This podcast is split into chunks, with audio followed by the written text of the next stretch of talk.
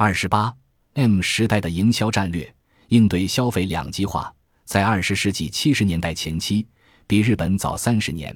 美国的中产阶级即开始崩溃，国民收入朝两极化发展。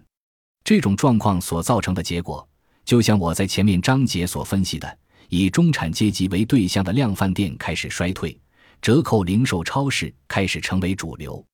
即便到了现在，美国的贫富差距仍然非常大。所以，企业全都致力于制定应对收入两极化的市场营销策略。日本早晚也会面对和美国一样的状况。如果企业所采取的仍然是以中产阶级为主要顾客群，而不是应对收入两极化的营销策略，要想在这个市场继续生存，恐怕很难。反之，能够拉拢占最大比例的中低阶层的企业，将最有成长的空间。设中产阶级改而转向中低阶层的优衣库品牌，年销售额达三千亿日元，这就是因为中低阶层壮大的关系。从日本整体来看，日本人的收入是减少了，但是这对日本企业所造成的影响也不都是负面的，因为社会结构变化产生了新形态的市场，现在正是开拓这一市场的最佳良机。不过，国民收入两极化之后。到底要锁住低收入的顾客群，还是高收入的顾客群？企业可就得大伤脑筋了。因为从经济宽裕的人、经济不宽裕的人的消费及购买行动来看，价格不是唯一的决定因素。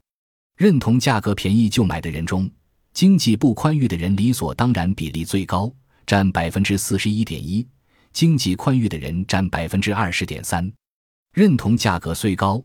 但是质量好就买的人中，经济宽裕的人占百分之五十六点四，经济不宽裕的人占百分之三十一点七。选择三思之后才会买东西的人中，经济不宽裕的人占百分之六十点七，经济宽裕的人占百分之五十二点五，两个比例都很高。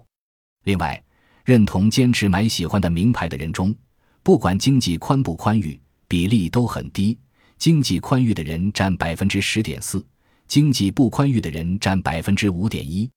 从这个趋势，我们就可以确定，高收入者代表名牌和高价商品，低收入者代表便宜货和低价商品是不成立的。在日本属中低阶层的人，以世界水平而言，仍属于上层阶层。就像美国中低阶层的人扩大了新奢华商品市场一样，经济不宽裕的日本消费者也不是只要价格便宜就别无所求了。换句话说，中低阶层的人还是会根据自己的标准选择质量佳、感觉好的商品和服务。